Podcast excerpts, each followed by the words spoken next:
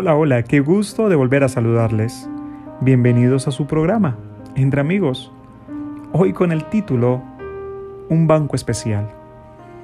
Ayer el dólar cerró a 3.770 pesos colombianos. Y ahora quiero invitarte a que imagines lo siguiente. Imagínate que un banco te llama y te ofrece regalarte una tarjeta el banco te dice que en esa cuenta todos los días te va a depositar 1.440 dólares para que puedas gastar en lo que tú quieras gastar.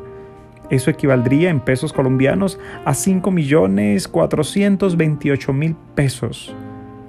Pero existe una sola norma, y es que cuando termina el día, el banco retira el dinero que tú no has gastado y se reintegra a él y al otro día vuelve y te coloca nuevamente 1.440 dólares para que gastes en lo que quieras. ¿Qué harías con ese dinero? ¿Qué harías con el dinero que no gastas durante el día? ¿Lo dejarías perder? Yo estoy seguro que la mayoría de nosotros gastaríamos cada centavo todos los días o por lo menos trataríamos de transferirlo, el saldo, a otra cuenta. ¿Sabes? La realidad de las cosas es que sí hay un banco así y se llama el Banco del Tiempo.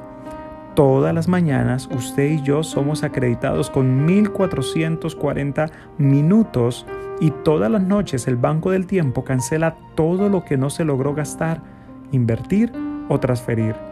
No le ofrece protección de ningún tipo y su cuenta, y esto es muy importante, puede cerrarse en cualquier momento y sin previo aviso. Si usted falla en usar el depósito del día, la pérdida es suya. Y el tiempo es tan importante que quisiera darte algunas pautas para tu vida. Cuando estés solo, cuida tus pensamientos. Cuando estés con tus amigos, cuida tus palabras. Cuando estés enojado, cuida tu temperamento. Y cuando estés en problemas, cuida tus emociones. Y cuando empieces a tener éxito, cuida tu ego. Pero también quisiera compartirte lo que dice Proverbios capítulo 4 versículo 23. Sobre toda cosa guardada, guarda tu corazón, porque de él mana la vida.